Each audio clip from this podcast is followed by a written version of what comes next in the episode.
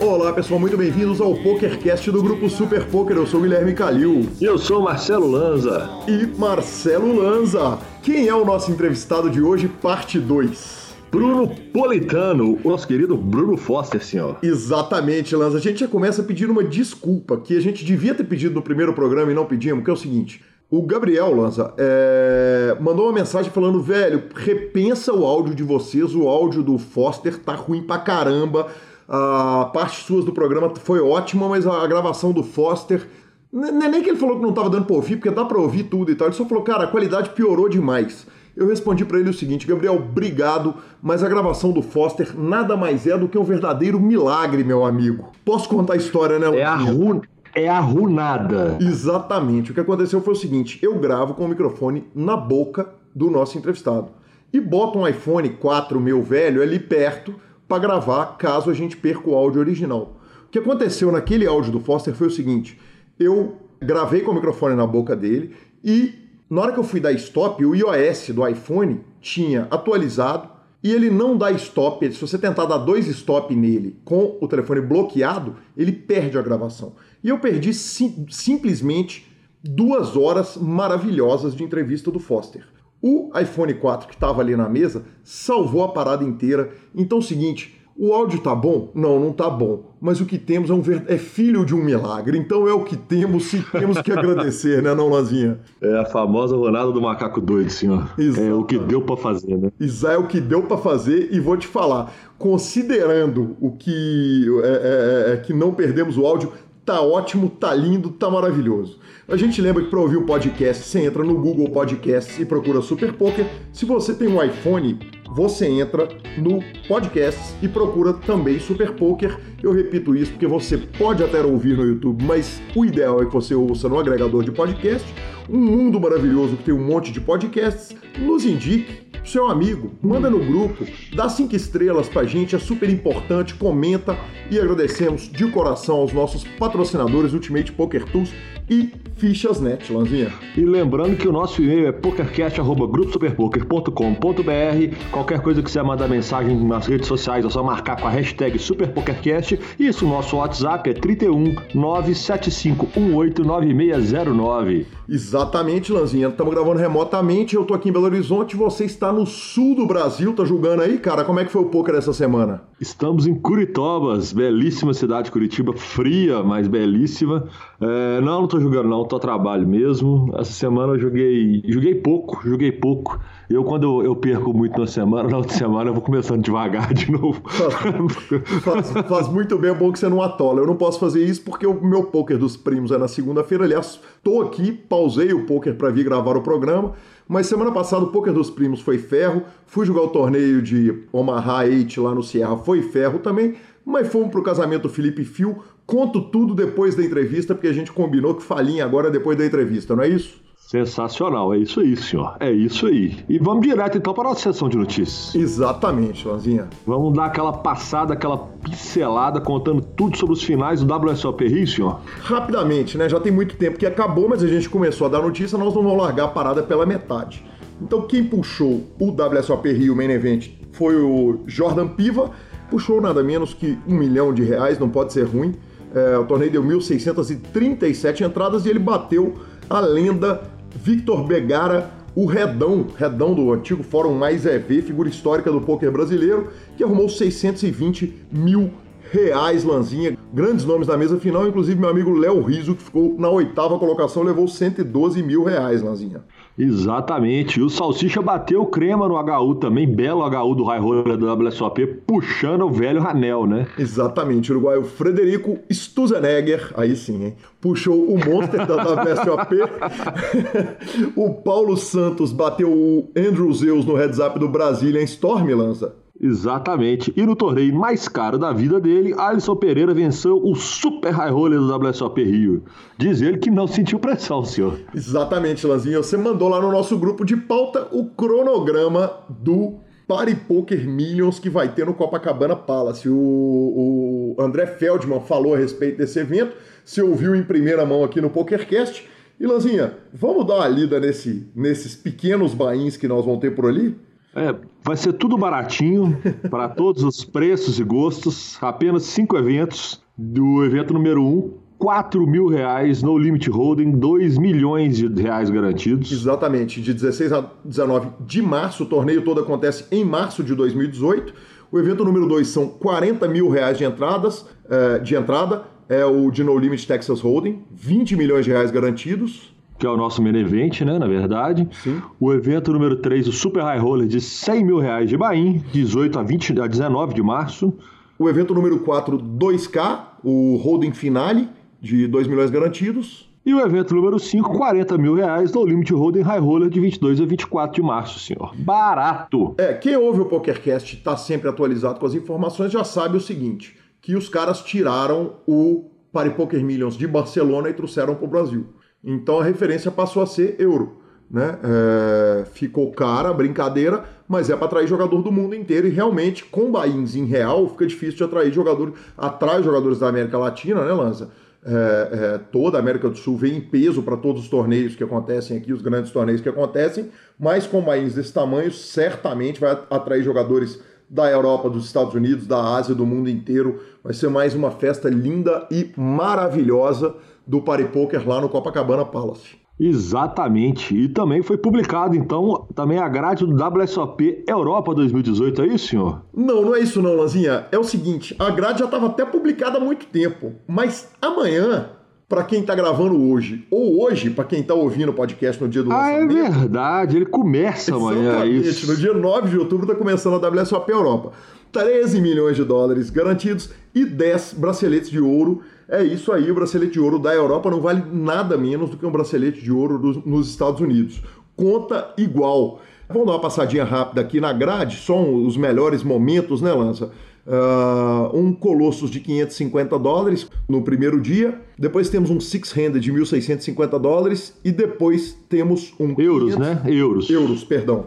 E um 550 dólares de Pot Limit Omaha 8-Handed. 1.100 euros Turbo Special Bounty, é, 1.100 euros também Monster Stack e 1.650 euros de Pot Limit Omaha No Limit Holding Mix. Coisa linda isso, hein? Coisa linda, delícia.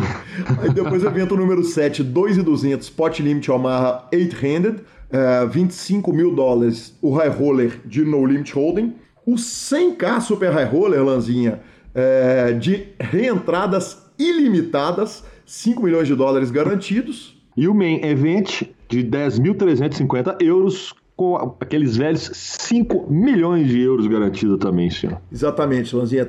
São 13 milhões de dólares garantidos, 3 milhões de euros, perdão, garantidos é, no evento inteiro. E vale a pena a gente dar uma repassada no, na corrida de jogador do ano, cara. O, não temos aposta para esse evento. Uh, o... Mas devia, né? Devia, né? Será que a gente vai pegar uma treta dessa? Vamos dar uma ah, pensadinha. Eu não sei nem Vai. quem que tá indo pra Europa jogar, cara, ainda. É bom que também eu não sei, você também não sabe, ou você sabe. Eu? então tá joia, tá Vamos pegar. A, a gente, pega aí no pega, top 10. Um, top 10 deve falar. É, cada um pega dois dessa lista e vão torcer pelos braceletes. Cada um pega três da lista e vão torcer pelos braceletes, valendo só 100 reais por bracelete, tá bom? Peguei. Então tá joia. Pode vou, falar aí. Vou começar. Pode abrir. Vou começar falando o ranking de jogador do ano. Uh, o jogador de número 1, um, o primeiro, o, o chip leader é o Sean Deeb. Na posição de número 2, temos o Ben Yu. Terceiro colocado, Joe Cada. Aí, quarto colocado, John Hannigan. Scott Bowman. Paul Volpe, na sexta colocação. Eric Baldwin é o sétimo. Justin Liberto é o oitavo. Mike Lia é o nono. E Anthony Zino é o décimo colocado. Lanza para o ímpar. Ímpar. Coloca um, dois e já. Eu pus o número 3, o senhor. Pelo amor de Deus. Uai. Você, você, ganhou, vai lá, você ganhou. Eu ganhei. Então tá joia. É, eu não coloquei nada não, mas segue o jogo. Beleza, tranquilo. Aceito. A minha escolha para bracelete Benil. Sean Deep. Sean Deep. Mike Lia. Joey Cada. Hum, era o meu, hein? Povo. Ah, tá, tá. Era o meu, mas deixou ele por último, né? Não, era a minha terceira escolha. Povo. John Henniger. Fechou. Então tá fechada a aposta, 100 reais por bracelete. Espero quebrar o senhor na aposta. Ou não. e por último, e por último, a primeira promoção de palestras do Masterminds encerrou. É, as palestras feitas pelo QG do Akari Team. E, e quem ganharam o, as palestras, quem ganharam acesso às palestras foram Matheus Rocha, Vinícius Nepomuceno, Tadeu Blasi, Marcos Calzavara, Leonardo de Oliveira, Pedro Henrique Miguel. É, a promoção foi do Super Poker, mas já tem outra promoção. Então entra lá no Masterminds Poker no Facebook, tá rolando promoção direto, valendo vaga para assistir as palestras do Akari Team no Masterminds. Então é só correr lá e participar, né, Lanzinha? Sensacional, senhores. Não dá para ficar de fora, né? Não dá para ficar de fora. E não mais importante, a nossa última notícia do dia é exatamente, senhores, está na hora de mais um BSOP. BSOP é essa etapa de 11 a 16 em Florianópolis. Exatamente a sexta etapa agora lá em Florianópolis, Lanza. Em nada menos que o Costão do Santinho, resort maravilhoso com 14 vilas de apartamento, restaurantes, bares, campo de golfe, spa, fitness center piscina aquecida, piscina fria, quer dizer, enfim, né, Lanza? É aquilo. Mas que... tem baralho também? Tá louco. Só faltava, só faltava não ter, né, velho? Tem high roller de 4K, tem main event de 2,600, aí tem um monte de torneio paralelo. É, a gente informa o seguinte: o, o evento vai acontecer 11 de outubro até o dia 16 de outubro, na, no dia 16, quando acontece o dia final do main event o dia 3 do No Limit Hold'em High Rollers, o uh, No Limit Hold'em Six Handed, o, o dia 2 do Pot Limit Omaha, o Last Chance, que esse já é entrada no último dia, e o Six Handed Knockout, que é uma turbetinha sensacional de 3K. Então corra para Florianópolis, a cidade tem 42 praias, sensacional. E vou te contar, já joguei no Costão do Santinho, Lanzinha, inesquecível, cara com essa bala que o senhor tem, eu não esperaria nada menos diferente disso. Cara, na verdade, naquele momento a bala era do sketch que mandou. Mas aí continua com a bala. Inteiro, exatamente. é isso aí, vamos que vamos. E fiquem ligados porque no final do programa, Marcelo Lanza, teremos uma história super especial do casamento do Felipe Fio. A gente ouve uma rápida palavra dos nossos patrocinadores que amamos. Quando for comprar suas fichas, vamos lá no Fichasnet. Quando for controlar tudo o seu de poker, Ultimate Poker Tools, vamos à sensacional entrevista dele, o mito Bruno Politano. Olá, eu sou Gabriela Belisário, primeira campeã do BSLP, e estou aqui para convidar você para conhecer a nova ferramenta de informações e estatísticas para os jogadores de poker, o Ultimate Poker Tools. Você ainda usa Excel para ver seu desempenho? Pare com isso. Ultimate Poker Tools importa automaticamente suas mãos e permite que você controle o seu bankroll live, online, estabeleça metas e tenha em mãos todas as suas estatísticas. Para conhecer a ferramenta, crie sua conta em ultimatepokertools.com.br e aproveite o primeiro mês gratuito. E atenção, diretores de time de poker! O Ultimate Poker Tools permite que você tenha controle total consolidado dos seus jogadores. Ultimate Poker Tools, a plataforma única para gestão e desempenho de jogadores e times de poker. O Fichasnet é o seu parceiro para compra e venda de fichas dos principais sites de poker online. Contrate o Fichasnet pelo WhatsApp 062 98130 6680 e negocie suas fichas com a melhor cotação do mercado. O Fichasnet trabalha com créditos do PokerStars, PariPoker, 888, Brasil Poker Live, PP Poker e EcoPace. Chame o Fichasnet, avise que chegou até eles pelo PokerCast e participe de promoções super especiais para os nossos ouvintes. E repetindo, o WhatsApp do Fichasnet é 062 9 8130 6680. O número está na descrição de nossos programas. Fichasnet, confiança e melhor preço para suas fichas.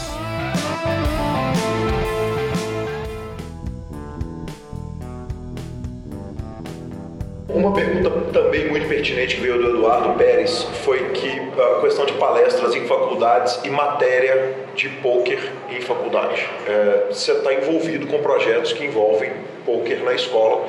Isso é uma coisa que é tão rara a gente ter oportunidade de conversar com quem está colocando isso nas escolas, com quem está envolvido nos projetos e tal. É, é conta um pouquinho disso para a gente, Foster. Na verdade, assim, eu fui convidado pela Universidade Federal para dar uma palestra sobre poker, porque eles estavam colocando uma cadeira sobre poker. A cadeira é poker aliado à administração de agora eu não sei exatamente da cadeira, mas é tipo poker, poker para o mundo dos negócios. que era exatamente você, é, durante essa, nessa cadeira, você começar a ver quais são os benefícios que você, jogador de poker, ou para quem estuda poker e joga poker, consegue trazer isso para os negócios, para o dia a dia. Então eu passei lá uma hora falando sobre, sobre não só sobre poker, falei muito sobre poker, claro, mas também comecei a mostrar para as pessoas que muito do que a gente vive dentro do poker é o que a gente vê também no nosso, no nosso, no, no nosso trabalho, na nossa empresa, por exemplo. Eu sou jogador de poker e sou empresário. Tem várias coisas do meu dia a dia como empresário que eu tiro do dentro do poker e coloco ali em função do meu trabalho, por exemplo, quando eu estou conversando com uma, com uma funcionária ou com uma outra pessoa, qualquer coisa. Eu falo alguma coisa, ela começa a falar, eu calo, espero, escuto ela, uso a posição, escuto ela falar. Ela falou, depois eu interpreto tudo que ela falou e coloco ela em situações para ver o quão ela vai conseguir sair daquilo. Então coloco ela em situações difíceis com algumas perguntas. Então aí quando ela começa a responder, cara, natural, jogador de poker, principalmente jogador de poker live tem isso. A pessoa tá mentindo para mim na hora, eu já sei que ela tá mentindo, tá ligado? E aí eu decido, vou fazer ela se arrepender colocar ela numa situação onde ela vai ficar com uma cara de, de bunda, ou eu vou, ah, deixa pra lá, engole, passa, dá tapinha nas costas e vamos embora. Então, assim, tudo isso a gente aprende jogando poker. Então, por exemplo, às vezes, muitas vezes aparece uma situação em que, em que eu olho aquela situação e digo assim, cara, isso aí está errado. E aí eu vejo por quê? Porque a forma como a pessoa está se comportando naquela situação não é a forma como a pessoa se comportaria normalmente naquele, naquele tipo de pressão ou naquele tipo de situação. E isso eu tiro muito dentro do poker, cara, de tudo que eu vivo dentro do poker. É, não só na mesa, mas como fora da mesa. Então, fora isso, tem N exemplos que eu poderia citar, como é, a parte tanto pessoal como comportamental das pessoas. Eu acho que uma pessoa quando senta numa mesa de poker para jogar poker, quando você conhece ela, você coloca valendo dinheiro e coloca ela para disputar aquilo, eu acho que ali é a melhor forma de você conhecer uma pessoa. Onde você mais conhece um ser humano é quando ele está jogando poker valendo dinheiro. Então aquilo ali é uma lição para a vida, né? Porque fora daquele âmbito ali você vai tratar com pessoas de, de outras formas, né? Elas não vão estar disputando alguma coisa. Mas querendo ou não, durante o dia você sempre está disputando alguma coisa em algum momento. Nem que seja você com você mesmo. E essa disputa aflora muitas, muita coisa nas pessoas, sabe? Às vezes uma pessoa está se comportando de uma maneira e aí quando você chega e começa a conversar e ela já se transforma de uma outra maneira e você percebe as duas coisas, pô, ela estava de um jeito e agora está de outro, porque esse cara chegou e está falando desse assunto, esse assunto interessa para ela, então agora ela está se mostrando para isso. Então, eu como jogador de poker, é, eu tenho muito essa sensibilidade, essa percepção, eu analiso isso nas pessoas o tempo inteiro. É natural, isso vai acontecendo naturalmente. Então, eu acho que isso aí ajuda muito as pessoas. Para quem joga poker, um cara que joga poker, que, que se dedica ao poker, se ele sair do poker e for fazer e for trabalhar numa empresa, for trabalhar com pessoas, ele tem uma grande vantagem em relação aos outros, porque ele tem uma que no poker a gente chama de malandragem. Mas não é malandragem no sentido de malandro, é malandragem no sentido de ser um cara ligado na vida, esperto, conectado a tudo, porque na mesa você tem que estar ligado a tudo. Então você está ali na mesa o tempo todo, tem alguém querendo te pegar, tem alguém querendo te fazer algo para te catar na frente, montando uma estratégia para te fuder. Então, é, no bom sentido, lógico, dentro do jogo, para te pegar e tal. Então, você quando está jogando, você está sempre ligado em tudo, em tudo que a pessoa está falando, em tudo que ela está fazendo, as reações que ela tem, as reações não verbais que ela tem quando você falou alguma coisa. Então, isso tudo você traz também para o seu dia a dia. É natural, isso vai acontecer naturalmente. Então, quando você está ali numa situação do dia a dia que você percebe uma reação da pessoa, você já sabe mais ou menos o que, o que, aquilo ali significa. E aí você começa a moldar que estratégia você vai traçar para poder responder aquilo, entendeu? Então isso é irado, eu adoro isso. E eu acho que isso, que, eu acho que isso pro dia a dia das pessoas, é, no, no, trabalho, na relação familiar, cara, relação familiar, quem joga poker, se dedica ao poker, ele tem um estudo de poker, a relação familiar do cara com, começa a se transformar numa, numa relação muito melhor do que era porque você passa a aceitar mais as coisas das pessoas, tá? Você começa a relevar mais as coisas das pessoas, pela pressão que você passa no jogo, pela parte psicológica que você trabalha no jogo, pelo que você vê as pessoas reagindo, pelo que você vê as pessoas falando e se transformando na mesa. Você quando passa para a sua parte familiar, você, você meio que quando você tem essa a cabeça, né, essa inteligência de fazer isso, de usar isso ao, seu favor, você começa a, a transformar isso de uma forma mais mais relax para dentro de casa, tipo assim, você entende mais, você percebe mais e abre mais a mão, você já começa, você começa a ter uma usar uma estratégia que você usa na mesa, mas usar de uma forma diferente para dentro de casa, entendeu? Então eu acho isso irado. Fosteira, como a gente está pregando para convertido, é, a gente pode falar do bem e pode falar do mal. A psicanálise fala que toda formação causa uma deformação. Então, um engenheiro tende a ter um raciocínio mais matemático, um desenhista, um arquiteto tende a ter uma visão estética mais apurada Sim. e essa visão toda que você falou é uma deformação, não necessariamente deformação é uma coisa ruim, né? é uma adaptação que a profissão faz para a vida da pessoa fora da profissão. Tem alguma coisa na vida do poker que, que, que te torna, que você fala, cara, isso me tornou mais cru ou pior de alguma forma, ou o poker só te melhora como característica, como ser humano, cara? Cara, eu acho primeiro de tudo que nada só melhora a pessoa como, como ser humano ou como qualquer característica, nada.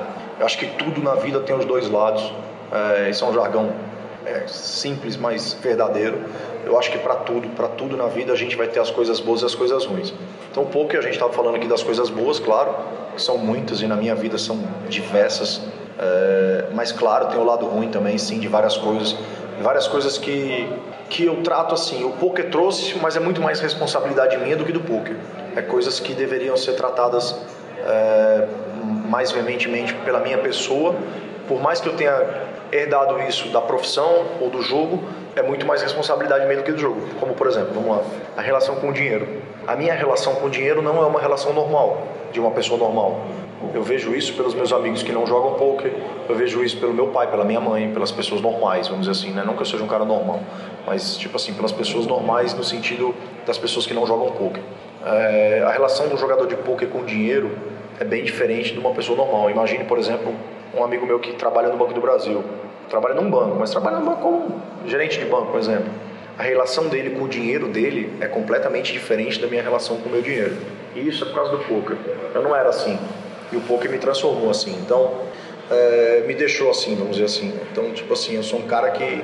Como é que eu posso dizer isso? Tipo assim, não sou um cara rasgado, mas sou um cara que não tenho tanto apego ao dinheiro como deveria ter. Por quê? Porque o poker, querendo ou não, você trabalha com dinheiro o tempo inteiro, você investe dinheiro o tempo todo, você investe dinheiro para jogar, você investe dinheiro para aprender, você investe dinheiro para viajar, você investe dinheiro para ter um custo de vida, para ter um ritmo de vida bom, porque você está viajando, você quer comer num lugar bom, você quer se hospedar num lugar bom, você quer tomar uma cerveja boa. Então você quer ir numa festa, você quer ir numa festa, você quer ir no melhor lugar. Porque, pô, você começa a fazer comparações dentro da sua cabeça, que isso acontece naturalmente. Pô, tô jogando um torneio de 5 mil reais a inscrição, a balada custa mil reais, pô, vamos pra balada de mil reais, não vamos pra balada de 300. Então, assim, é, querendo ou não, acho que isso, isso pra mim, tá? Tô dizendo isso pro Bruno Foster pessoal. Não tô dizendo que isso é para todo mundo, tô dizendo os pontos negativos para mim. Então, esse aí é um ponto negativo que eu brigo muito comigo para melhorar. Muito mesmo, mas que não é fácil. Outro ponto que, que o poker traz né, de negativo. Agora eu vou falar no âmbito geral, não só do Bruno Poker. O poker traz muita ilusão para as pessoas. Infelizmente, é, a mídia do poker, a mídia do poker faz o trabalho dela, é, que é falar bem, que é trazer os pontos positivos, claro, porque a mídia quer que o poker cresça, quer que o poker é, seja mais difundido e está certo. Poker no futebol, no mercado financeiro, tudo, na vida. Perfeito, como tudo, como tudo, como tudo. Uhum. Só que eu acho que é, o poker também tem o outro lado, tem o lado ruim, cara. Tem, tem o lado ruim, que não é culpa do poker, falo mais uma vez. É culpa do, é culpa do ser humano. Como, por exemplo, tem jogador de futebol que com 18 anos tá jogando, não sei o quê, o cara cai na putaria, cai nas drogas, não sei o quê, acaba, acaba com a carreira e tal. Igual. O poker é igual. Só que eu só acho que o poker, ele se, se não se não tiver uma educação nesse início da carreira do jogador, se ele não tiver um, ali um, um apoio educacional, ele acaba trazendo um problema para dentro de casa, sabe? O cara acaba brigando com a família, acaba brigando com o pai, acaba brigando com a mãe, porque o que acontece? O cara tem aí a ilusão de que ele vai se tornar um jogador de poker profissional e de que ele vai ganhar muito dinheiro. Essa é a ilusão, nasce assim. Ponto 2. É muito bom jogar poker, é muito gostoso jogar poker, é muito melhor jogar poker do que trabalhar no Banco do Brasil, claro. No Banco do Brasil, o cara trabalha o mês inteiro ganha R$ 1.500 por mês. No poker, às vezes, o cara pode ganhar R$ 1.500 numa noite. Claro que o poker tem outro lado, que ele também pode perder R$ 1.500 numa noite o Banco Brasil não tem. Mas o cara que tem 18, 19, 20 anos não olha para isso. Ele não tem essa educação para isso. Então, assim, por exemplo, a ideia do cara é fazer o quê? Vou grindar, vou entrar num time, e aí a faculdade vai indo ali mais ou menos, a maioria larga a faculdade, aí o cara ganha dinheiro, começa, vai bem, aí o que, que, que acontece? O cara briga com os pais, mas aí já tem a sua independência, está se virando, Aí começa a balada, começa isso, começa aquilo, e a carreira do cara vai pro buraco e o cara quebra. Isso que eu tô falando para você é a maioria, não é a minoria. Não é a maioria das, não é a minoria das pessoas, é a maioria das pessoas que começam dessa forma. A culpa é do poker? Não, a culpa não é do poker, a culpa é do ser humano. Fosteira, se você me permite, não é a maioria das pessoas que se envolvem em poker, é a maioria das pessoas. Só pra, eu estou te perguntando, isso é uma pergunta. Pode a falar. maioria das pessoas que resolvem tratar poker profissionalmente tem um sucesso ali no começo da carreira, correto? Porque provavelmente eu imagino que a, a grande gama, de, a, a, maioria das pessoas que jogam pouco, elas se divertem, jogam recreativamente e, e, e tem ali um, um, um, brinquedo que ela ganha ou perde. Perfeito. Quando, quando a pessoa trata dessa forma, beleza, não é esse caso. Uhum. O caso que eu estou falando é o caso ali do começo, sabe? Aquele cara que está ali, cara. É, eu já vi vários caras chegando para mim em rede social e falando assim, cara, estou insatisfeito com o meu trabalho, vou largar o trabalho e vou jogar poker. Eu falo pro cara na hora, cara, não faça isso, cara. Esquece isso, cara. Esquece isso. Você está vendo aí o Bruno Foster, você está vendo o André Acari, você está vendo o Thiago Decano. Esses caras aí são poucas pessoas, cara. A maioria das pessoas não estão aqui onde eu estou. Não estão. Mas, Foster, eu posso chegar aí? Pode, cara. Você pode chegar. Mas não é você largando o seu trabalho e se dedicando ao poker 100% que você vai dar certo. Tem muita chance de você quebrar. Aí o cara é casado, o cara tem um filho, o cara tem uma família para sustentar, e ele vai tirar o dinheiro de onde? Então, assim, é, eu gosto muito de, de falar da forma como eu cresci e eu gosto e indico isso para as pessoas que estão próximas a mim ou que me perguntam.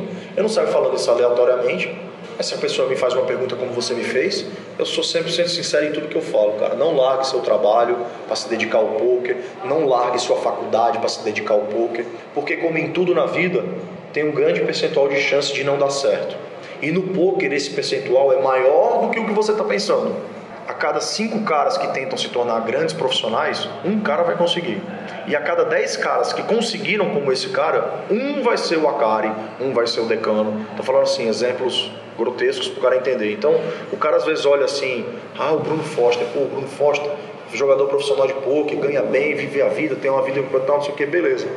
Fala para mim quantos Bruno Foster você conhece dentro do poker, cara. Nós somos privilegiados, cara. Nós somos caras que vieram lá de trás e que são privilegiados. A maioria das pessoas que estão chegando agora, que estão batalhando no poker, que estão aí se lascando para poder ganhar, muitos não vão conseguir chegar até lá. Mas tudo bem que tem muitos que também que não querem chegar a ser esse nível. Tudo bem, o cara quer ter uma vida boa ali vivendo com poker. Mas mesmo vivendo essa vida boa com poker não é fácil, cara. E quando você pega ali um moleque na base, de 18, 19, 20 anos está na faculdade, que pensa em largar a faculdade, que briga com a mãe, que quer só jogar poker o dia inteiro, cara, eu sou 100% contra. Cara. Faz o seguinte, cara, faz tua faculdade, joga poker, cara. Faz teu trabalho, cara, ah, não, trabalho o dia inteiro.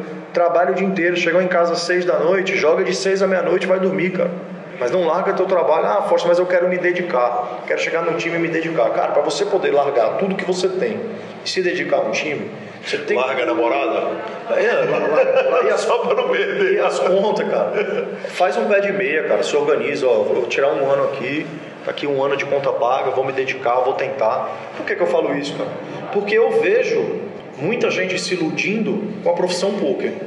Uma coisa é a profissão poker, outra coisa é o cara que vem jogar poker no clube recreativamente. Eu estou falando de dois cenários diferentes. Sim. Então, assim, o cenário do cara que vem jogar poker pelo hobby, que vai se divertir, tranquilo, o cara trabalha o dia inteiro, vem jogar, o cara vai jogar um torneio, esse cara aí nunca vai ter um problema. Porque a vida dele, a base da vida dele, não é o poker em si, jogar poker em si, certo? Agora, o cara que quer ser profissional de poker, que quer largar o trabalho, que quer largar a faculdade, ele não pode achar que largando aquilo e se dedicando ao poker ele vai ter sucesso. Porque não vai, cara. Não, infelizmente não funciona assim. E eu tenho muito medo, muito medo dessa massa, dessa grande massa de pessoas iludidas é, que acham que poker é fácil, que acham que viver de poker é fácil, que é só estudar, entrar no time, jogar e eu vou ganhar e vou viver disso, e eu vou me tornar o André Acari, eu vou me, trocar, me tornar o, o Thiago Decano. Não é assim, cara, não funciona assim, não vai ser assim. Então eu tenho muito medo é, da segunda mão disso, sabe? Eu tenho muito medo porque eu vejo vários caras aí, eu tenho N exemplos, eu não vou citar nomes, claro, mas eu tenho N exemplos de pessoas que tentaram jogar pouco e apareceram, fizeram e pum, morreu. Tá para jogar, tal, não sei o que, pum, e hoje, e hoje estão assim, é, numa situação difícil, porque o cara que vive a vida de jogador de pôquer, é, ele, só vai, ele só vai viver uma outra vida se ele for obrigado a viver se ele tiver necessidade daquilo. Se ele não tiver dinheiro para comer, para pagar as contas, aí ele vai. Se ele tiver ali no poker uma chancezinha, uma alguma coisa de fazer, ele vai ficar tentando até o fim, porque todo mundo gosta disso, porque é realmente muito legal você jogar poker, você viver de poker. Mas ao mesmo tempo que é legal, é a melhor para mim. Eu quando me pergunto sobre a profissão poker, eu falo assim, ó, o poker é a melhor profissão do mundo, mas é a profissão mais difícil do mundo de se manter na profissão. Eu enxergo a minha profissão dessa maneira. Então, assim, é, se eu pudesse falar como você me pediu lá atrás, falando sobre as vantagens e as desvantagens. As vantagens eu falei. As desvantagens é, primeiro, eu acho que as pessoas, os jogadores de poker é, que querem se tornar profissionais, deveriam ter é, um lado educacional melhor. Eu acho que teria que ter menos problema em relação à faculdade, ao trabalho à família.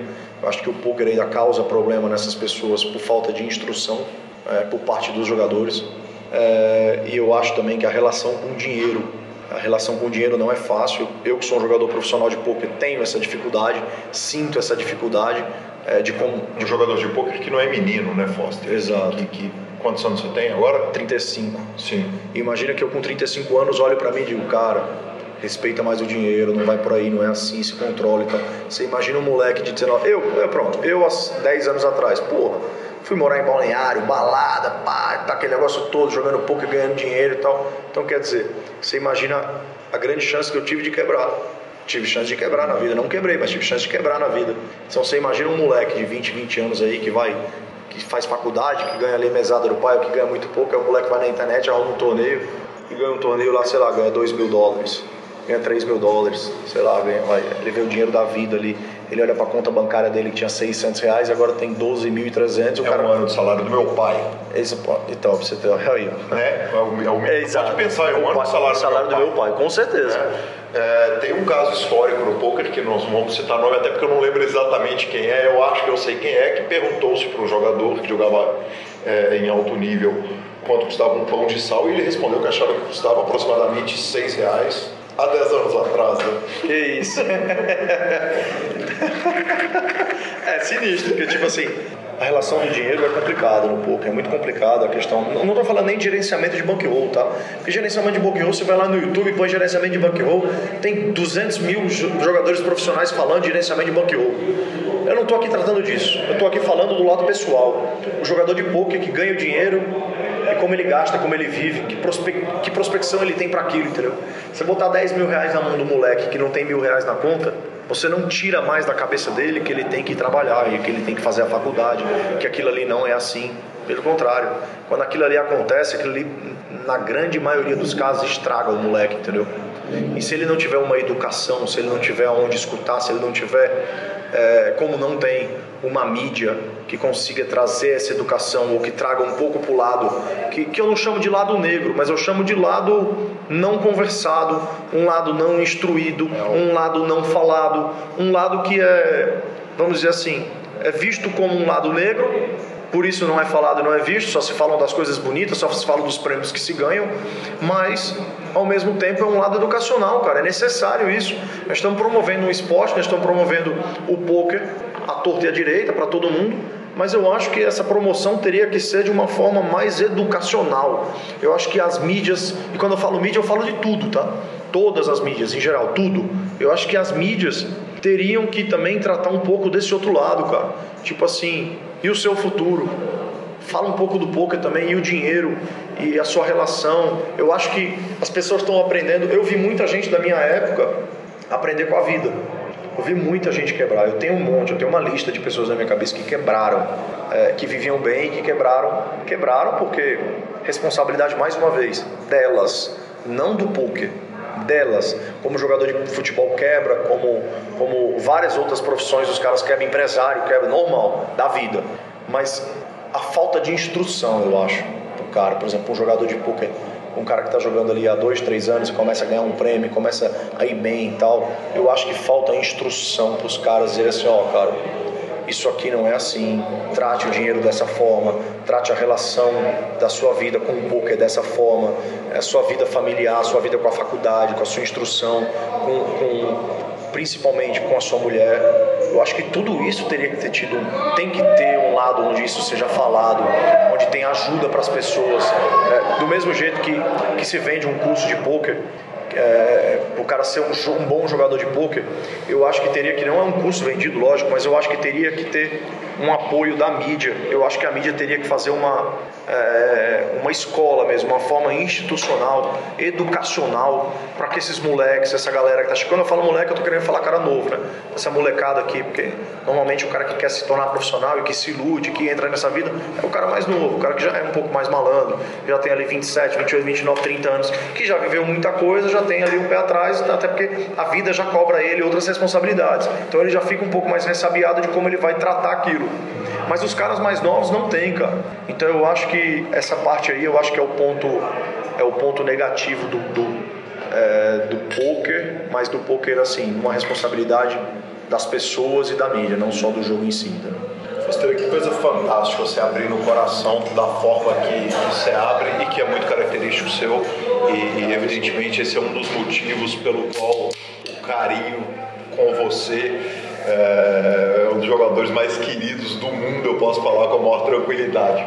Fosteira, o exemplo vem de casa, quer dizer, lá no line-up vocês sentam com os meninos para falar. Essa é uma pergunta que era para o Xenô, mas eu vou desviar ela para você, porque nós estamos no meio do assunto e você trata com meninos que têm 19 anos de idade, que estão abraçando o jogo e que você deve pegar às vezes meter o pé na bunda do menino de 16 que te apresenta uma identidade de 19 e quer dizer, imagino o que, que vocês passam com a meninada. Esse exemplo, essa aula que você está dando aqui no PokerCast e muito me honra que você possa dar essa aula de vida aplicada é, ao poker aqui no PokerCast. É, vocês conseguem parar a meninada que está lá treinando e falar isso com eles? Cara, não, você não consegue parar essa molecada para fazer para assim, para falar isso dessa forma. Tô falando aqui para você porque tipo como, como tudo na minha vida é assim, aberto, eu vou falando o que penso, o que acho, é a minha opinião e pronto. É, é, é, é difícil você chegar um moleque que está ali estudando e você jogar isso na cara dele, tipo assim, sem ele falar, sem ele perguntar, sabe?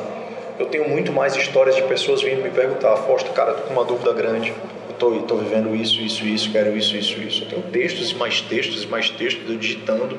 Eu perco vários e vários minutos digitando, mas é porque eu acho isso muito importante. Quando eu posso mandar áudio, eu mando áudio, que é melhor ainda, fica mais fácil. Mando áudio para pessoas que eu nunca vi na minha vida. O cara entra no, na, na, minha rede social e fala: Cara, eu vou largar a faculdade, vou ver de pouco, como é que você fez, o que, que você faz. E aí, de repente, é um choque pro cara, porque eu vou, quando, quando o cara vem falar isso para mim, eu devolvo o cara dizendo assim: em tese, né, em miúdos, eu digo, cara, esquece largar a faculdade, cara, isso é loucura.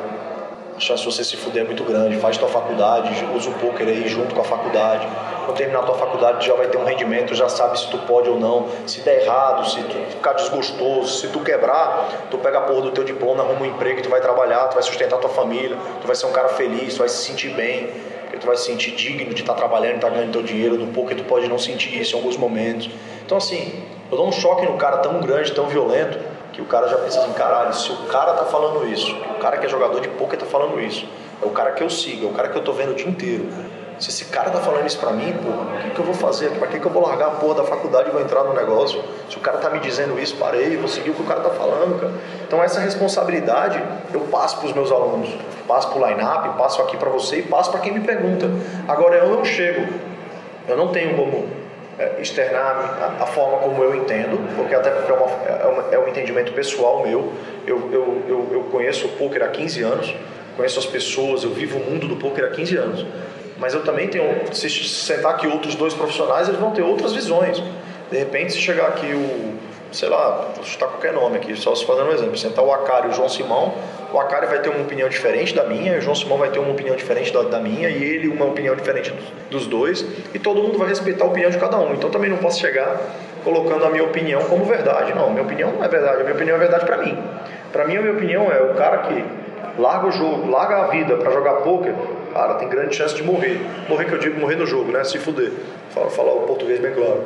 Então eu acho que ele não deve fazer isso, eu acho que ele deve ter uma escadinha, cara, faz os dois, faz um negócio crescente, cara, largar a faculdade, largar a faculdade é loucura, cara. Brigar com a mãe e com o pai para ir jogar é loucura, cara. Que cabeça que um cara tem para brigar com os pais para sentar numa mesa para jogar poker. Poker é um jogo mental, cara. Você tem que estar ali se sentindo bem, fazendo tudo que você quer, pensando em tudo. Você tem que ir para casa feliz, independente de ganhar ou perder, cara. Como é que você briga com seu pai e com sua mãe, cara? Seu pai e sua mãe são as duas pessoas que mais querem o seu bem. Por mais tapados que eles sejam às vezes, tapado no sentido de tapado de informação, de ser ali um cara cego pro jogo, dele falar uma coisa para você que você sabe que não é a realidade do poker. Você tem que respeitar até isso, você tem que respeitar que ele não tem aquela visão que você tem, mas que ele está falando e fazendo aquilo pro seu bem. Então você não pode brigar com seu pai com sua mãe para você ir jogar poker, cara. Como é que você vai ser um bom jogador de poker se você briga com seus pais que moram com você na sua casa para você jogar poker, cara? Isso é loucura na minha cabeça. Então, tipo assim, e eu não tive isso, eu não passei por isso. Eu, na primeira vez que falei pro meu pai, pra minha mãe, pai, mãe, eu tô jogando um jogo, jogo pouco, vou num clube, tô jogando assim, eu trabalhava já, trabalhava na indústria farmacêutica, tô jogando e tal, não sei o que, tô gostando e tal, não sei o que. Todos os dois me apoiaram, meu filho, você é responsável. Eu, já, eu tinha 21 anos e eu já era responsável pela minha vida, já ganhava, já trabalhava, comprava meu, comprei meu carro. Morava em casa? Morava com meus pais. Mas eu era autossustentável. Eu não, eu não, meus pais não, não me sustentavam em nada.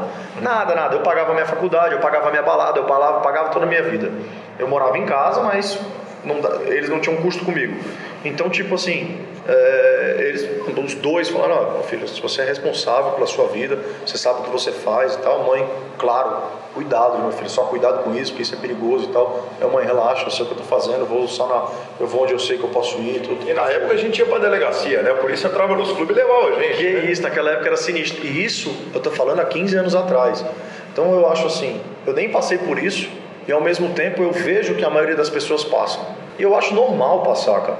Eu acho normal porque as pessoas, os pais, ainda não têm a informação do que é o poker, de como o poker é feito, de como o poker é, é de como é a, a, vida dentro do poker, né? Não é aquele negócio que, que os pais achavam de antigamente, tem um torneio, que se paga imposto. Isso nem passa pela cabeça de um pai desse, entendeu?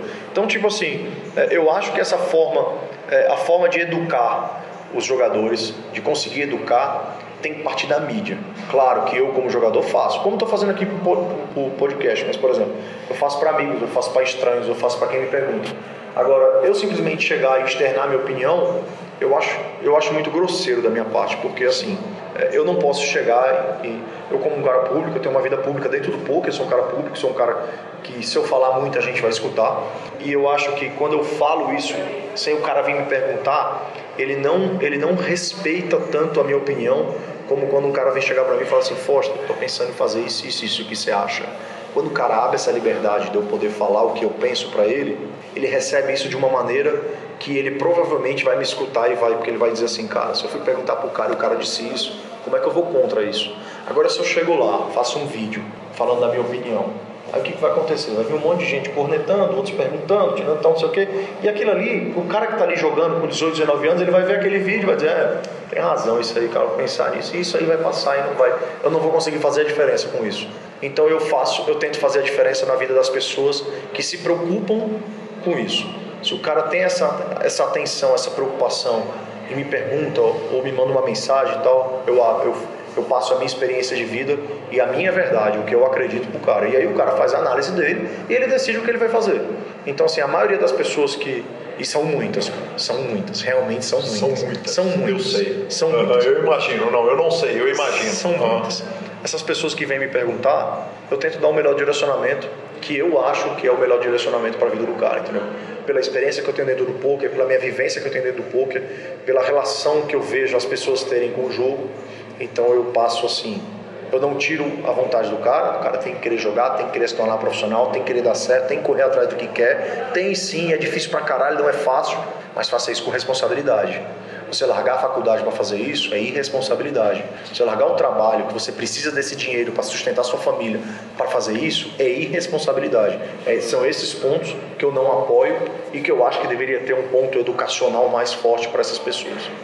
Deixa eu fazer algumas ponderações. O Phil Gordon, há mais de 10 anos atrás, usou uma, uma, uma frase que eu não sei se ela é aplicável hoje, que foi o seguinte: você para, você vira profissional de poker no dia que sair para trabalhar, está te fazendo perder dinheiro, porque você poderia estar ganhando mais no poker do que perder dinheiro. Claro que naquela época era um jogo mais baseado em talento, menos baseado em técnica. Então, para o cara ser profissional, ele não demandava estudo. E outra coisa, quando um médico sai, quando um, um agente farmacêutico sai para vender remédio, para ele ganhar ninguém tem que estar tá perdendo. Perfeito. Para um jogador de pôquer ganhar, tem, é um jogo que a soma vai dar zero e tem o rei ainda. Então é, é, um jogo competitivo, quer dizer, para um ganhar, o outro tem que estar tá ali perdendo. Perfeito. É, qual que é a hora, no geral, evidentemente, cada um tem, tem, tem cada menino tem sua, sua hora, mas qual que é a hora que você olha e fala, cara, essa é a hora que, que cabe a decisão, que dá para abraçar a parada? Existe isso? Olha, eu, eu, eu, eu, tenho, uma, eu tenho uma ideia de que, assim, eu não, eu não tenho um, um, um momento. Eu tenho uma ideia tenho uma ideia de que é, é, muito mais o sentimento do que, do que o momento. Primeiro, você tem que se sentir preparado para isso. Mas o sentimento, e eu te interrompo, Foster, o sentimento não é, não é absolutamente traiçoeiro, porque o menino bateu três torneios, é um menino novo e tal, não sei o que, de repente aquela pessoa fala, porra, bati três torneios e tal, que momento melhor do que esse? E, e pior, tem histórias, tem histórias felizes que reiteram esse tipo de irresponsabilidade. A entrevista inteira do Pitão é uma história desse tipo. Brigou com a mãe, foi, abraçou sem poder e tal, e deu certo. Aí eu pergunto, quantos pitões deram certo e quantos pitões quebraram? É, é, é, como no futebol. Você falou em 10 para 1, para mim é 100 para 1. Não, não. Falei, é. falei 10 para 1, falei 10 para 1 é, mostrando uma é. porcentagem qualquer. É, provavelmente dizer... mil para 1. Não, não. No, no Acari é 10 mil, no Acari, no Foster é 10 mil para 1. Não, eu, eu, não tenho dúvida que a relação é bizarramente bem maior do que, do que 10 uhum. para 1. Mas assim, o que eu tô querendo falar é, não existe um momento certo, porque o momento certo é diferente para cada pessoa. Então, por exemplo, o cara que tem 18 anos, que está no primeiro semestre da faculdade, que é sustentado pelos pais e que sente uma vontade de repente ganhar mil, dois mil reais, para ele aquele momento ali é o momento certo, porque para ele ali ele não tem nada para arriscar, o que está entrando ali é lucro e ele está se divertindo e está se dedicando e aquilo ele pode se tornar uma profissão. Desde que, falou mais uma vez, só, não, só, só conta quando o cara pensa em largar a faculdade. Porque o que acontece? O próximo passo é o cara começar a ganhar um pouco mais de dinheiro e a faculdade ser um problema. A faculdade ser um trabalho, está atrapalhando o poker. Então aí, aí, eu já acho que, aí eu já acho que já vira problema pro cara. Mas esse já é um segundo momento quando o cara já, já, já teve esse sentimento e disse que vai querer se dedicar. A faculdade só se torna um problema quando o cara está ganhando dinheiro, está vivendo daquele dinheiro e o poker já é a solução da vida do cara, mesmo mal ele sabendo que não é. Uhum. Agora, tem um outro segundo que, que aí a gente vai mudar, assim, a gente vai perceber a vida de cada pessoa e ela é que tem que decidir isso. Por exemplo, um cara que é casado, que tem uma esposa, que tem um filho, ou que não tem um filho, só que tem uma esposa, e aí ele tem lá o trabalho dele e ele joga poker. Qual é o momento para ele largar o trabalho e viver só do poker? Aí já é completamente diferente. Eu acho que o momento aí vai ser quando ele estiver ganhando o suficiente dentro do poker de uma forma rentável fixa, a ponto dele poder largar o trabalho e nunca passar necessidade com aquilo. E isso é muito, muito, muito difícil, porque o poker é, é variável, é variância. O poker às vezes o cara tem, às vezes o cara não tem. O poker às vezes o cara ganha 5 mil no mês e no mês seguinte ele paga 5 mil. Só que a grande questão é que no mês que ele ganha 5 mil, ele não guarda esses 5 mil para pagar os 5 mil que ele perde no mês seguinte. E aí no mês seguinte ele perde os 5 mil e ele ainda paga o custo de vida dele. Então se ele não ganhar no, no mês seguinte 7, 8, ele não cobra o furo que ele está. Se ele passar 2, 3, 4 meses, ele não aguenta mais viver de poker. Porque o poker, com aquela relação que a gente falou de dinheiro, ele acaba fazendo com que você tenha que investir. Esquece de time, não. Tô falando do cara, qualquer pessoa. Uhum. Então, para esse cara, o momento dele, o sentimento dele de tentar se tornar profissional, é diferente do moleque de 18 anos. E nesse meio campo aí, entre o moleque de 18 anos e o cara casado, tem também outro mundo, outra faixa de pessoas que tem um momento de se tornar profissional, que é aquele que fala assim, pô, fui demitido, saí, não tô mais trabalhando, pô, não tô arrumando emprego. Porra, o que, que eu vou fazer? Cara, eu vou jogar poker. Então esse cara é o cara que precisa do poker para ter uma saída, para justificar um trabalho, para tentar ganhar alguma coisa. Então, tipo, eu relaciono muito esse, esse público a tipo o cara que, por exemplo, que está ali muito tempo sem conseguir nada, parar, tal, não sei o que. Aí você eu tô aqui sem fazer nada, pô, ia, o pai e a mãe apertando, faz alguma coisa, vagabundo, não tá fazendo nada, não sei o que. Hoje dá para concurso. Peguei o Uber. Hã? Peguei o Uber. Peguei o Uber, pronto. Hoje dá para concurso, peguei um, vou fazer ele tampar um buraco vamos justificar ali que eu estou tentando alguma coisa e tal. No poker também tem muito Nesse disso. Nesse caso do poker, você acha o Ru vai nessa, toca o cacete? Porque, porque pode ser uma boa opção. Cara, eu acho sim, o Ru vão nessa, toca o cacete, porque eu não tenho opção. Porra, eu tô sem nada, cara. Daí essa porra dá certo. Eu acho, eu acho, inclusive, que esse aí, é, é, vamos dizer assim, um dos cenários que mais dá certo. Porque o cara também olha assim e diz assim, cara, isso aqui tem que dar certo, eu vou me dedicar, eu vou dar o máximo e tal. Então o cara, o cara passou dificuldade, então muitas vezes o cara trata, respeita muito mais o jogo e o dinheiro. Então o cara tem ali uma chance de se dar bem. Então ali nesse caso, é, claro, salvo várias exceções, eu acho que isso aí é muito pessoal, muda muito de, de, de pessoa para pessoa, mas eu acho que o cara que, que tem essa que tem essa essa vontade e tem a necessidade, eu acho que a vontade, a necessidade é o, é o prato é o prato principal do negócio, tipo assim, cara, tenho muita vontade, porra, tô aqui, não tô fazendo nada, não tô, não tenho assim algo em mente rápido aqui para eu fazer, eu gosto de fazer isso isso me dá algum rendimento, vou estudar, vou entrar no time, vou me dedicar. Então esse cara aí, tipo assim, ele não tem uma família, ele não tem uma ele mora com os pais, ou então às vezes mora divide apartamento com dois, três amigos, mas tem uma vida ali controlada. Então esse cara aí eu acho que é o cara que que acaba é a maioria das pessoas que eu vejo no mundo do poker engatinhando, começando a caminhar para poder chegar no futuro, tá correndo. Fosteira, quem tá ouvindo em casa não tem ideia do sorriso que eu tô a, na, na sua última fala inteira porque eu gravei 50 pokercasts lá pela, pela, pelas mídias anteriores que eu trabalhei, mais, mais de 30 pokercasts pelo Super Poker. E, então é o seguinte, eu pensei muito poker ao longo da minha vida. Vivi, fui do Forbet, daquele time live e tal, não sei o quê. E eu pensei sobre poker, eu ouço tudo, eu consumo tudo. E eu acabei de ouvir um conceito que eu nunca ouvi na minha vida, que é do caralho. Que é o seguinte, fudeu, não tem out e aí abraçar o poker. É, é, parece uma coisa óbvia, mas essa discussão eu nunca tinha ouvido em lugar nenhum. E, e que coisa inovadora Geral. que explodiu minha cabeça, cara. Geral, cara. O poker cresceu demais. Junto com o poker, uma mídia absurda sobre poker. A gente ganhando dinheiro, Neymar jogando poker, artista da Globo jogando poker, os caras seguem os caras que jogam poker, os caras que jogam poker vai lá, segue, caralho, o Foster ganhou um torneio, caralho, o Akari ganhou um torneio, caralho, João Simão ganhou um torneio, caralho, pô, eu quero fazer isso. Cara, eu tô aqui, não tenho saída, não tenho, pô, não tenho saída assim. Não é que eu não tenha saída, não é que minha vida tá fodida, eu tô acabada, não é isso, peraí. Só que eu tô sem nenhuma perspectiva no momento. Eu não estou investindo em nada, eu não estou trabalhando, eu estou aqui só na faculdade. Pô, vou trabalhar aqui no, no, no banco, aqui vou ganhar 1.200 reais, vou ser auxiliar de não sei o que, vou ganhar 1.500. Cara, vou tentar aqui um pouco, eu vou arriscar e tal. O cara vai dar um tiro, pô. Eu tiro um ano para dar um tiro, senão daqui a um ano eu... Justíssimo, eu acho que esse cara aí é o que tem mais sucesso. Eu acho que esse perfil é o perfil que tem mais sucesso dentro do poker, cara. É o cara que vai mais assim, é, que tem a, que tem essa é, essa, essa necessidade e essa vontade. Tem uma necessidade de fazer alguma coisa, tem uma necessidade de, de, de, tentar dar certo alguma coisa. Eu gosto dessa porra, vou me dedicar, vou lá e tento. Agora, claro, volto, repito, a dizer, o cara não pode, aí é, que é onde falta aquilo que eu falei, que é um ponto do outro lado. Falta um pouco de educação para chegar para esse cara e falar, mano, faz essa porra, mas não larga a tua faculdade, cara faz essa porra, cara. Já tô no emprego e vou jogar por cara, não larga teu emprego, cara. Vai aqui, até isso aqui ser uma coisa para você que você diz assim, pronto, eu posso largar meu emprego porque ele não me faz falta, beleza. Aí você pode largar. Mas até esse cara aí, eu acho que esse cara aí é o, o da faculdade, ou o cara ali que está buscando alguma coisa, o que vai dar o tiro, eu acho super válido agora, com consciência. Fosteiro aqui do caralho, velho. Você consegue me contar uma história toda e terminar ela de uma forma mágica. Eu deveria terminar a entrevista aqui, mas eu não posso deixar de atender o, o, o nosso doutor Maurício Mosna, que é o, o, médico do grupo, e ele fica bravo que eu chamo ele de doutor. Ele fala, porra, não, aqui eu sou jogador de pôquer, não vem me chamar de médico e tal. Que vira e me pede o seguinte, velho, é pra, é pra encerrar a, a entrevista.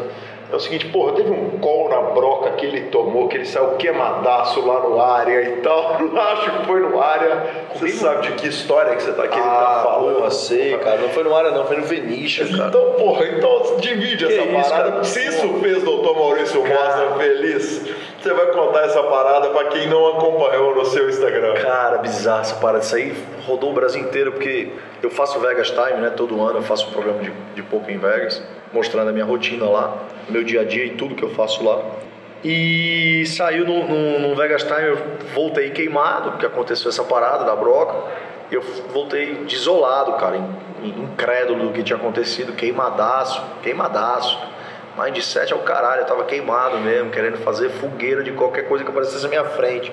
E aí eu fiz, gravei o vídeo, nem vi, porque várias vezes faz a edição, o cara que trabalha comigo, mega confio nele, ele tá comigo há três anos, então ele faz lá e tal, já manda, quando eu vejo tá pronto. Aí eu disse, ah, manda, mete embora essa porra, eu tava queimadaço porque a gente jogar numa mão, que, que o cara fala pra mim é, eu, eu beto 4 mil, o cara volta é, all-in, aí ele fala, let's gamble, bro. Eu, eu dou all-in, o cara paga. Aí o cara fala, let's gambling, bro. Aí o, o bode tem valete 9,3, o cidadão tem dama 8. É, não era o sequela. Não, não era o sequela. Porque é de bode, cara. Não, não era, não era valete, era valete 8 e 3. Eu tinha as valete e o cara tinha a broca. O cara tinha a broca e a dama. A dama também servia pro cara. O cara precisava de um 9, cara. Aí no Tani nada, no River 9, o pote 8, 70 blinds, 80 blinds. Um torneio de 1.500 dólares de Bahia. Cara, eu fiquei louco, cara. Louco, louco, louco, louco, louco. E o que mais me deixou louco foi porque quando eu saí, o cara, tipo assim, tipo, dando risada, assim, tipo assim, né? Feliz que tinha acertado a broca, eu não falei nada com o cara, lógico, né? Eu saí, cara, queimadaço. Foi assim, com certeza, dessa viagem de Vegas desse ano, foi o dia que eu fiquei mais queimado da viagem inteira, cara. Pra você ter uma ideia, eu saí do torneio, era mais ou menos umas 5, 6 da tarde. Eu fui pro quarto, tomar banho e dormir. Só acordei no dia seguinte. Eu não saí da cama. Parecia uma planta. Queimado, queimado, chateado. Chateado com o que o cara fez comigo, cara. Porque foi uma parada muito bizarra, sabe? Tipo assim, ele, ele deu bet, eu dei chove e ele pagou tipo 20 blinds na broca, cara queimado. E aí vai um vídeo pro Instagram que vira que vira, que vira viral no mundo inteiro. Cara, virou, cara, foi sinistro. Eu tava muito queimado, cara, muito queimado na hora, bizarro. Eu fiquei vermelho. Eu tava com uma blusa laranja, fiquei todo vermelho. Aí a galera, pô, caiu em cima de mim, né? É tudo que queriam pra, pra pisar também, né? Pra galera pesar, pra tipo me zoar, né? Eu disse, pô, beleza, né? Faz parte, acontece, né? Eu dou risada também, cara. Isso aí, pô, eu mega me divido com essas paradas. Com certeza. Fosteira, o jabazinho, né, velho? Vamos falar um pouquinho, só para terminar, do, do, Brasil Poker Live, o que, que vem do Brasil Poker Live por agora e que, que vem de coaching seu. Tem um coaching seu aqui em Belo Horizonte, no Espetinho, que mais uma vez, repito, abriu espaço carinhosamente aqui pra gente, me deixou te roubar quase duas horas de entrevista aqui, é uma entrevista que eu tenho certeza que todo mundo vai enlouquecer com ela, e, e conta pra gente onde que contrata, como é que faz, como é que acha, que dia que tem, o que, que tem de plano, é, é, de daqui a um mês pra frente, o que que está surgindo, quem está marcado e como é que faz para levar o Foster para o clube, como o Raifran fez aqui no Espetinho? Cara, é assim, para contactar é fácil, eu sou minha secretária, eu sou meu ajudante, eu sou meu dono, eu sou a porra toda. Então, o cara pode mandar mensagem para mim no Instagram que eu respondo, respondo todo mundo. E é assim que, que a maioria das pessoas me contactam. É, e aí, meus planos agora eu estou aqui no Espetinho, próxima semana eu vou para o Rio de Janeiro jogar WSOP. Agora em outubro eu tenho coaching em São Paulo e Curitiba. Em, em novembro eu tenho em Criciúma, em São Paulo é, em Fortaleza. Então são os coaches aí que estão programados na sequência. Mas se o cara quiser combinar comigo, por exemplo, eu tenho feito muito isso, de vir passar o fim de semana no clube, que eu participo do evento, faz um torneio, eu dou um coach e tal. O cara, o dono do clube é muito bom, não tem custo pro dono do clube, então o clube é legal, então por isso também que eu acabo fazendo uma, uma parceria boa, eu e o clube, onde o clube é, tem aí um, um, uma forma dele rentabilizar, me trazer no clube, a gente fazer um torneio e ao mesmo tempo poder também prestar um serviço, que eu presto um serviço para os jogadores, eu trago o coach, lógico, eu ganho também, tem a parte financeira, o meu lado bom para mim, que é um trabalho, claro, mas ao mesmo tempo eu tenho um outro lado muito bom, cara, que eu gosto muito, eu conheço muita gente, é, eu aprendo muito com muitas pessoas, eu vivo muitas culturas, eu vivo é, em contato com pessoas de classes sociais diferentes, é, de riquezas, e quando eu falo de riquezas não falo dinheiro, mas eu falo de pessoas de riquezas diferentes, então assim, eu tenho um contato com pessoas, com seres humanos do Brasil inteiro, com vários costumes, com várias costuras, é, com costumes, então assim, é, é, eu gosto muito disso, é uma coisa que me faz feliz, eu quando venho da coach aqui, que venho conhecer o clube, que venho falar com a galera, faço questão de falar com todo mundo, de entender, de pensar. Às vezes o cara vem me contar uma coisa, tipo, o cara tá doido, tipo assim, o cara nem sabe o que falar comigo, mas ele quer falar comigo alguma coisa, aí vem me contar uma história, eu, pô, eu gosto de escutar, gosto de, gosto de pensar, de ver como o cara pensa, de como o cara entende aquilo. Eu acho isso irado, aí eu vou e falo alguma coisa para ver o que o cara fala. Eu me divirto com isso também, então, pô, pra mim é mega legal. É, fora isso, assim, é, eu conheço, pô, o Brasil inteiro já, eu conheço, cara, eu conheço vou dizer todos, porque todos é absurdo, mas eu conheço, cara, eu, eu, eu, sou capaz de dizer que ninguém no Brasil conhece mais clubes do poker de poker do que eu, cara. Possível. Muito possível. É muito, muito provável. É muito cara. provável ninguém conhece, cara. E isso é muito irado, porque, cara, eu conheço clube em Chapecó, conheço clube do interior, eu conheço clube da puta que pariu, cara. E conheço pessoas, e conheço os donos do clube, e conheço os jogadores que jogam no clube, e os caras que fizeram coach comigo, eu tenho um grupo no WhatsApp com esses caras. Então, tipo assim, acaba criando uma relação de amizade é, que se estende e que eu acho que isso aí, para mim, é, é muito positivo não pensando em networking, não, pensando em vida mesmo, relação pessoal. É irado, eu me divirto, eu gosto, eu gosto pra caramba. Então eu acho que isso aí é, é assim um, um lado recompensador para mim. Tipo, tô viajando, tô longe da minha família, tô trabalhando, claro. Mas tem um lado bom também, cara, não é só pedra não, tá ligado? Tem um lado que, é, que são flores também, que é essa relação com a galera e conhecer essa turma toda. E Fosteiro aí o BPL? Cara, BPL é papai BPL, né? Meu patrão Tosca, que é o patrão que mais parece como amigo do que patrão. Tosca é um cara demais, sensacional. Ele, ele é responsável pela minha mudança do 888 para o BPL. E assim, é, ele provavelmente nunca vai escutar isso aqui, mas ele é um cara que, se não fosse ele, a pessoa dele, eu não teria saído do 888 para o BPL. Foi a pessoa dele, o ser humano Tosca, que fez eu olhar, chegar em casa, conversar com minha mulher e falar: Cara, vou vou pro BPL, vou trabalhar com esse cara, esse cara é pica. Esse cara, a forma como ele entende a vida, a forma como ele falou comigo, a forma como ele tratou, como ele trata a família, com tudo que ele conversou comigo, todos os assuntos eu me identifiquei. Disse, pronto, eu quero trabalhar com esse cara. Diferente de. Não tenho nada contra o 888, nenhum problema com ninguém, de jeito nenhum. Mas quando eu vi aquela proposta de trabalho ali, que era melhor, em uma pessoa que eu me identificava, eu disse assim, cara, é o que eu quero, é aqui que eu vou ser feliz. Aqui eu vou ser mais feliz dito e feito, cara. Não me arrependo em nada. Então, o BPL, cara, 100%. O milionário está crescendo cada vez mais, que é o nosso Sunday Million, né? Que tem todo mês agora. Não tinha e agora a gente implementou todo mês. É, vai, ser, vai ter milionário todo mês. Isso é, foi um pedido dos próprios jogadores, mas o site não fazia. Fazia de dois, dois meses, três, três meses. Já ajustamos isso. Vai ter, tá tendo e vai ter milionário todo mês.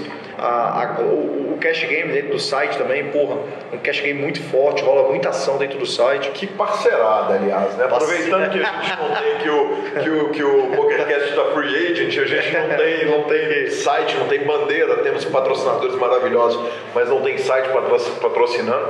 Cara, o Cristiano Firula daqui de Belo Horizonte, você conhece evidentemente. Sim. Era meu agente BPL, teve uma época que toda semana eu ia lá buscar dinheiro, cara. Minha balada, sexta-feira eu já, já ia lá já buscar. É, o BPL tem essa, tem essa vantagem. Outra vantagem também é jogar em reais, né, cara? Hoje com esse dólar, com esse dólar aí a 4,40, 4,50, cara, né? Todo mundo que pode estar tá comprando dólar para jogar, para jogar um torneio de 100 dólares, 50 dólares sai caro. Então jogar em reais é porra, uma, uma mega mão na roda, né? A, a parte também de software de apoio, que lá é, praticamente não tem, é muito mais difícil. Então o site não tem essa ajuda para dar para os jogadores. Então, assim, querendo ou não, os recreativos é, se tornam mais competitivos, uhum, porque sim. eles jogam de, um pouco mais de pé de igualdade contra os profissionais. Então, é, é, tudo, é tudo, tudo, do que, tudo do que eu gosto, tudo do que eu apoio, entendeu? Eu sou esse cara aí desse lado, eu sou dessa bandeira. Então, é, eu me sinto em casa no BPL, acho que o site aí vai, junto com o NPS, junto com, com todas as propostas que a gente tem aí para o próximo ano, eu acho que o BPL vai crescer mais e mais e mais no Brasil. Já está crescendo demais, o site só cresce. No último mês eu posso, posso liberar isso para vocês porque não, não é informação é, secreta, sem problema nenhum. No último mês o site teve um crescimento de 11% em relação ao mês anterior e aos meses, então já vem crescendo, crescendo, crescendo. E no último mês teve um salto maior ainda, então tipo assim, o site só cresce no Brasil e eu acho que a gente tem tudo para fazer um, um BPL do Brasil melhor em 2019. Fosteira, cara, muito obrigado. Eu te pedi uma hora, você me deu duas horas e a sensação que eu tenho é que dava para falar mais quatro. dava para fazer um programa mensal. Então já ficar combinando. Os caras vão ficar putos na hora de escutar aí, né? Porque é muita conversa, meu filho. Não, mas a gente divide em duas partes. É. Ah, Tradicionalmente, legal. as entrevistas que duram mais de uma hora, a gente solta uma parte de uma semana, aí a galera fica pilhada, enlouquecida para ouvir a segunda parte, já na segunda semana. Então, cara, é o que acontece é o seguinte, é um prazer entrevistar um ídolo, cara, e, e o carinho que eu tenho por você, cara, é enorme. Meus Obrigado. parabéns. Foster, cara, que você continue com esse trabalho foda, que, o seu, que sua próxima mesa final, que vai ser um August ou July 9, né? Porque não vai ser em novembro, que venha logo e que o bracelete venha o mais rápido possível, irmão. Valeu, irmão. Obrigado. Agradeço aí de coração. Valeu, galera, por todo mundo aí que, que acompanhou aí o nosso, nosso podcast. É vocês aí durante esse tempo passaram duas horas escutando a gente. Na verdade, vocês passaram duas escutando o Bruno Foster falando duas horas sem filtro nenhum.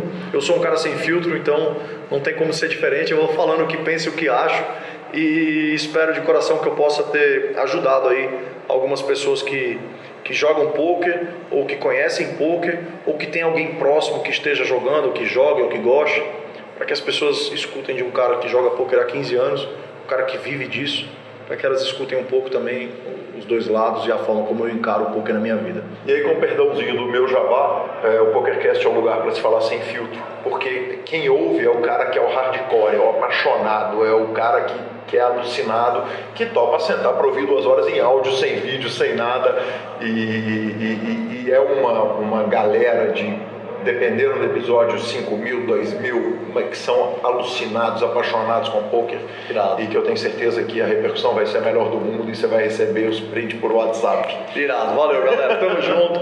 Abração e sucesso. Muito obrigado. Valeu. Nós. Valeu, irmão.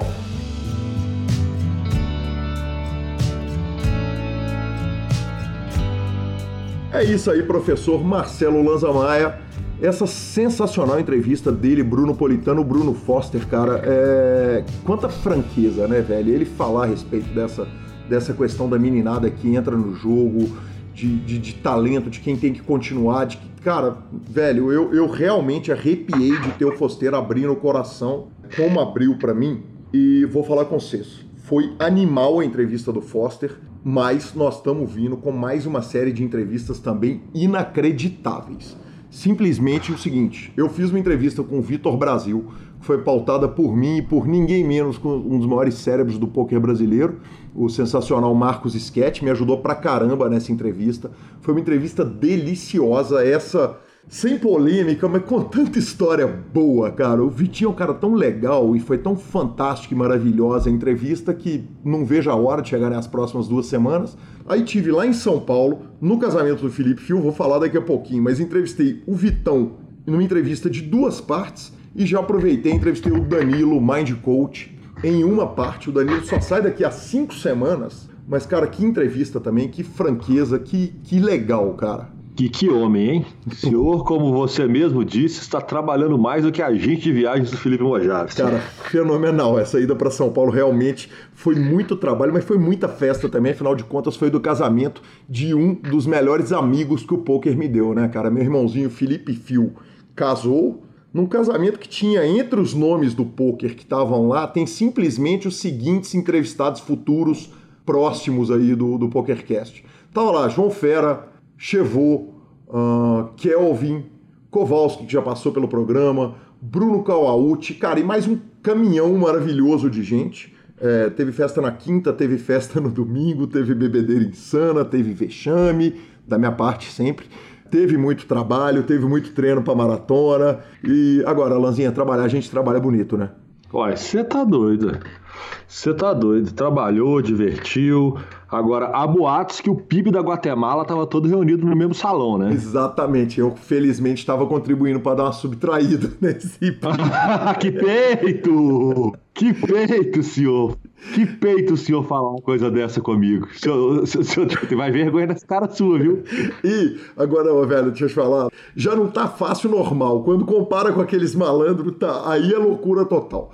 Eu não posso deixar de dar um abraço, mandar um abraço especial pro amigo Neto Vegas, lá de Vitória da Conquista, que estava lá com a Sally, a esposa dele, e foi, cara, que, que casal maravilhoso. Na sexta-feira eu saí para beber com eles, foi legal pra caramba. Depois fui pro Ibirapuera no dia seguinte, eles foram visitar, eu fui correr, fomos almoçar. Ele ainda me acompanhou lá na entrevista do Danilo, cara. Que casal maravilhoso e querido que tava lá, Xande BR também lenda viva, trabalhando no PokerStars há, poxa, provavelmente uns 10 anos. Prazer ver aquela turma toda, que satisfação, cara. Ah, muito bacana. Eu vi pelas fotos da turma lá, o negócio estava tava movimentado, estava movimentado. A turma estava para jogo. Sem dúvida, né? Aliás, apostei, fiz duas apostas de eleição, uma eu já ganhei, na outra eu tô bem, a gente não discute política aqui, eu fiz uma aposta também sem, sem envolver coração, até porque não tá uma eleição fácil de ser ter lados, né, professor? Confesso que foi lucrativo também. Ganhei a minha apostinha do nosso, inclusive do nosso patrocinador. Nossa, deixa eu te falar, cara. Eu tenho uma frase no poker da minha família que é o seguinte: tem que tirar de quem tem, entendeu? Então, se for pra ganhar a aposta, tem que apostar é com o Lucão mesmo, que ele está tranquilo, né? está firme. ai, ai, falando nisso, eu queria mandar um abraço pra, também pro FL Carvalho e pro Galo Vaz, que estão aqui no, no Instagram, no Instagram, descendo curiosidades, descendo abraços é. e descendo carinhos. Cara, aliás, é muito legal essa turma que compartilha a gente no Instagram. O Diego Rodrigues compartilhou o PokerCast no Instagram. Isso é uma coisa que a gente pede com o maior carinho. Se tem um jeito que vocês podem ajudar o PokerCast é divulgando e compartilhando o nosso trabalho. Então, um abraço, Diego Rodrigues, e a todo mundo que vem compartilhando, Lanzinha. E, cara, hoje nós tomamos uma compartilhada especial, cara. Eu entrevistei o Danilo e a entrevista só sai daqui a cinco semanas. As cinco semanas da saída desse programa. E o Caneóia hoje postou ele no trânsito ouvindo a entrevista que eu fiz com o Danilo. Evidentemente, a galera toda do nosso grupo de WhatsApp começou a gritar insana, falando: porra, aí não, tem ouvinte VIP? Quer dizer, como é que o cara ouve o programa e nem saiu ainda? Mas, poxa, aí, aí é justo, né, cara? Aí tem que fazer, é, fala coisas que só vale para quem está fazendo mind coach, para quem está fazendo meditação. É diferenciado o negócio. É, exatamente. Não tem nada de VIP. Evidentemente, o, o Danilo passou para ele, ele deu aquela marcada carinhosa na gente, que a gente já ganhou um milhão de seguidores no Instagram. Aliás, arroba Gui Calil e arroba Marcelo Lanza. E, uhum. e, e arroba Lanza Maia. Oh, arroba Lanza Maia, perdão. E, e, é muito legal a, a, essa, essa, divulgação e para a curiosidade da turma. Abraço também para o Bart com TH, Bart365. É, grande sorte para você. Que a conta regule. Tomamos falinhas maravilhosas para variar no grupo do WhatsApp, né, Lanza? O Bruno Sampaio é, falou o seguinte: eu falei que o grupo ia sair do WhatsApp e ia pro Telegram quando lotasse. O Bruno Sampaio mandou o seguinte, velho, o negócio é o seguinte, não precisa mudar pro Telegram. Quando bater o cap do WhatsApp, a gente faz um torneio semanal lá no PokerStars e os 10 últimos são banidos do grupo. É simples, é, é simples assim. Se resolve jogando baralho. Isso, a, cara, a, a treta. Que gênio, cara. Me lembrou do grande momento que, que a polícia estourou um clube na, na velha guarda do poker, quando a polícia ainda invadia jogos de poker e o policial falou: vocês sorteiam aí no papelzinho quem que vai para a delegacia com a gente. E os jogadores falaram: não, senhor, doutor, aqui a gente bate na carta. Exatamente, o cara não entendeu nada. Ai, gente do céu. estava no dia, eu até estava no local, mas eu não estava no cash. Eu estava. Conta quem estava no local que, além deles baterem nas cartas, a turma começou a betar, fazer aposta paralela. Ó, eu pego 200 que você vai e eu não vou. Só faltava não fazer, né? Exatamente. O cara olhou para um lado, olhou para o outro, falou: tô no ferro, eu vou levar um comigo. Exatamente. Começar a tentar arrumar algum, pelo menos. Porra, minha conta já é ruim, né, cara? Já bota 200 que eu não vou, que, se, que, que eu vou para lá, que se eu for, pelo menos eu ganho dinheiro. É igual apostar contra o próprio time. Exatamente. Você nunca perde tudo, senhor. Exatamente. E Lanzinha, por último, cara, o Tarzan voltou para aquela promoção do Lanza Parece U, depois da promoção já acabada, e mandou dois caras que eu não tenho nem ideia quem que é esse que parece com você. Cara, ele falou que eu pareço com o Hurley de Lost, uhum. com o Jon Snow de. com o Jon Snow de Game of Thrones. E, é, e a terceira foto sou eu, né? É, você mesmo. É, exatamente. Exato. Naquela foto, naquela foto existem dois atores e um mito. Exatamente, isso, exatamente. Quanta modéstia, que homem. Ai, Jesus, estou na ressaca dos infernos. Sensacional, Nossa. que sonho. Lazinha, é isso aí, ficamos por aqui. O programa vai encerrando hoje. Para quem quer todas as notícias de poker do Brasil, é só acessar superpoker.com.br. No superpoker.com.br barra clubes é a guia de clubes do Brasil. Lá você tem onde jogar e a agenda diária de torneios dos principais clubes do país. No superpoker.com.br barra vídeos e no YouTube você tem as melhores transmissões ao vivo, os melhores programas, análises técnicas, programas de humor, entrevistas icônicas e sim, o PokerCast está lá. Revistaflop.com.br, a sua revista de poker há mais de uma década. Mibilisca.com com cobertura mão a mão de torneios pelo Brasil. Lanzinha, cara, tava, estávamos numa roda, eu, os jogadores de pôquer do casamento do Felipe Fio e o Bruno Kawauchi, lendário Bruno Kawauchi, já está inclusive convidado para participar do nosso programa, ok? Ok. Aí o Kawauchi virou para mim e falou o seguinte: Calil, eu tô muito puto, velho. Por quê? E aí eu faço uma aspas, cara, uma aspas, uma aspas maravilhosa. O seguinte, o casamento do Felipe estava rigorosamente maravilhoso, cara. O balcão de drinks estava impecável, estava fantástico. É, comida farta, cara, os doces maravilhosos. Cara, tinha gin, uísque, cerveja, vodka, cachaça, champanhe, enfim, bicho, tava tudo simplesmente maravilhoso. Mas eu cheguei o Bruninho Kawauchi estava simplesmente indignado ali do lado da mesa ali dos jogadores. Aí eu cheguei, tava ele com a namorada, inclusive a menina super simpática, gente boa. A conheci aqui em Belo Horizonte, numa narração que fizemos juntos, eu e ele, que ela participou da, da transmissão com a gente. Aí ele tava meio indignado, falei, Bruninho, o que que houve? Ele falou, cara, eu tô puto com o metre da parada, com o garçom aqui. Falei, o que que houve? Ele falou, velho, olha só, eu sou vegetariano.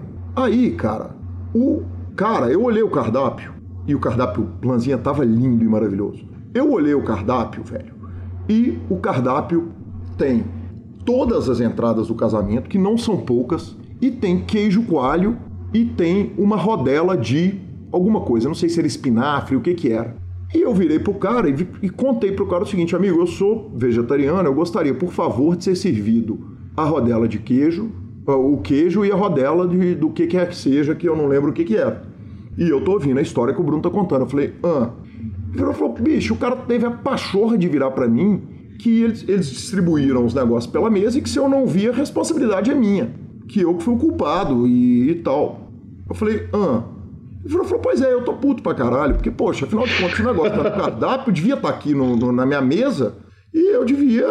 Porra, eu tô, tô, chateado, cara, do jeito que o cara falou e tal, não sei o quê. Tava a roda inteira em silêncio, eu virei e falei assim, ó, oh, velho, eu vou te falar que só tem uma coisa importante a ser dita dessa história inteira que você me contou, Bruninho. Ele falou, qual? Falei, velho, por que caralhos o senhor é vegetariano?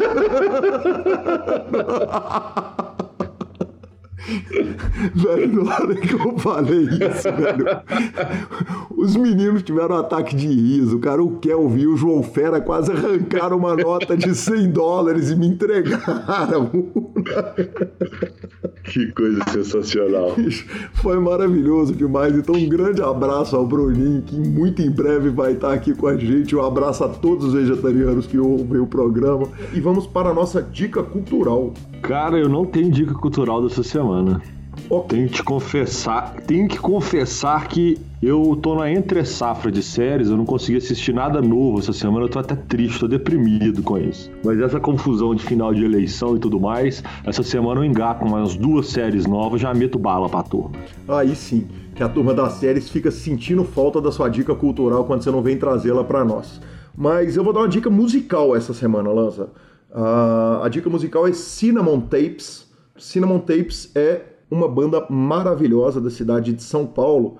É, o disco de estreia chamado Nábia dessa banda foi produzido pelo ex-baterista do Sonic Youth, o Steve Shelley, e esse disco foi gravado em abril de 2016 e fevereiro de 2017. Não é tão novo assim, mas não tem muito tempo também que foi lançado esse disco maravilhoso e, e de verdade tinha muito tempo que eu não ouvi uma coisa nacional. Aliás, tem, uma, tem até uma cena de Belo Horizonte, citei aqui algumas vezes, muito impressionante, mas tinha muito tempo que eu não ouvia coisas tão boas, especialmente com letras em português. É, então fica aí essa dica, Cinnamon Tapes, o disco é Nábia, tem nas principais é, é, redes de streaming e afins. Bom, e é isso aí, galera. Ficamos por aqui. Obrigado a todos por terem assistido. Obrigado a todos que ouviram e que curtiram a sensacional entrevista e nosso programinha de hoje. A edição do programa é de Rodolfo Vidal. Obrigado, até a próxima.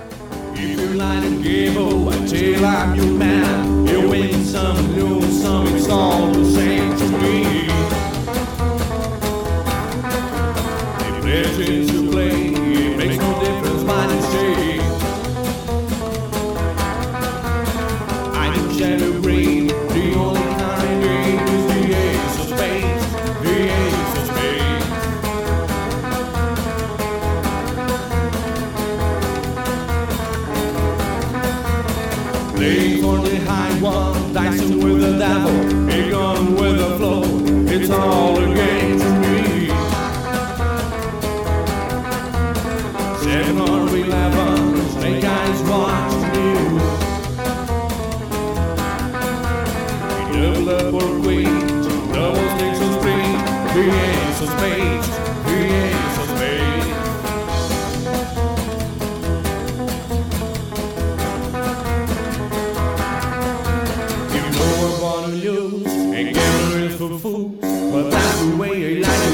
I don't want to